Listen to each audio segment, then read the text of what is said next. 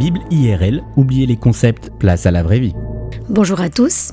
Il n'y a pas si longtemps, la société Nike prenait une initiative peu commune en offrant une semaine de congé à ses salariés pour qu'ils puissent prendre soin de leur santé mentale. Alors bien sûr, une semaine c'est loin d'être suffisant, surtout lorsque la détresse mentale est déjà bien installée, mais c'est déjà un début et peu de sociétés dans le monde peuvent se vanter d'en avoir fait autant. En France, 45% des employés se disent en détresse psychologique. C'est un chiffre vraiment impressionnant et un constat d'une grande tristesse. Quelle est notre marge de manœuvre pour prendre soin de notre santé mentale avant que la fatigue psychologique s'installe avec des conséquences plus lourdes sur notre santé et celle de notre entourage? Si la Bible n'emploie pas le terme de santé mentale, les Écritures nous offrent toutefois quelques principes de vie tout simples, mais qui pourraient faire la différence sur notre capacité à résister à la pression et au stress de nos sociétés modernes. Premièrement, bien manger. Bonbons, glaces, gâteaux, chips, burgers et boissons sucrées, autant de produits ultra transformés qui en veulent à notre santé.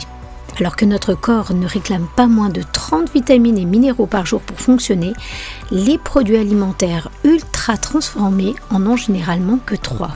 En revanche, 100 g de brocoli vous offre un véritable cocktail de vitamines et minéraux. Dieu a mis dans la nature tout ce dont nos corps et nos cerveaux ont besoin pour fonctionner. Et si nous lui faisions un peu plus confiance de ce côté? Deuxièmement, savoir se reposer.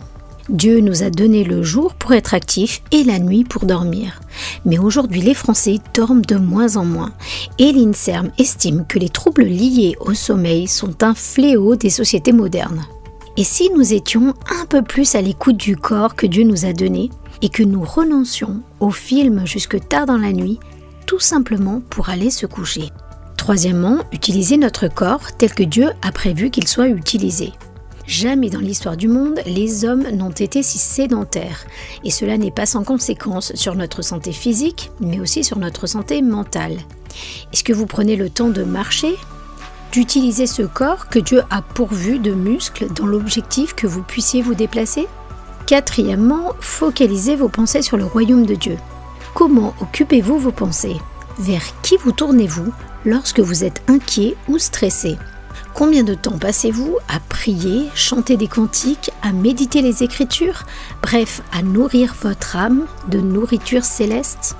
Romains 8 nous dit que les préoccupations humaines mènent à la mort, mais les préoccupations spirituelles mènent à la vie et à la paix.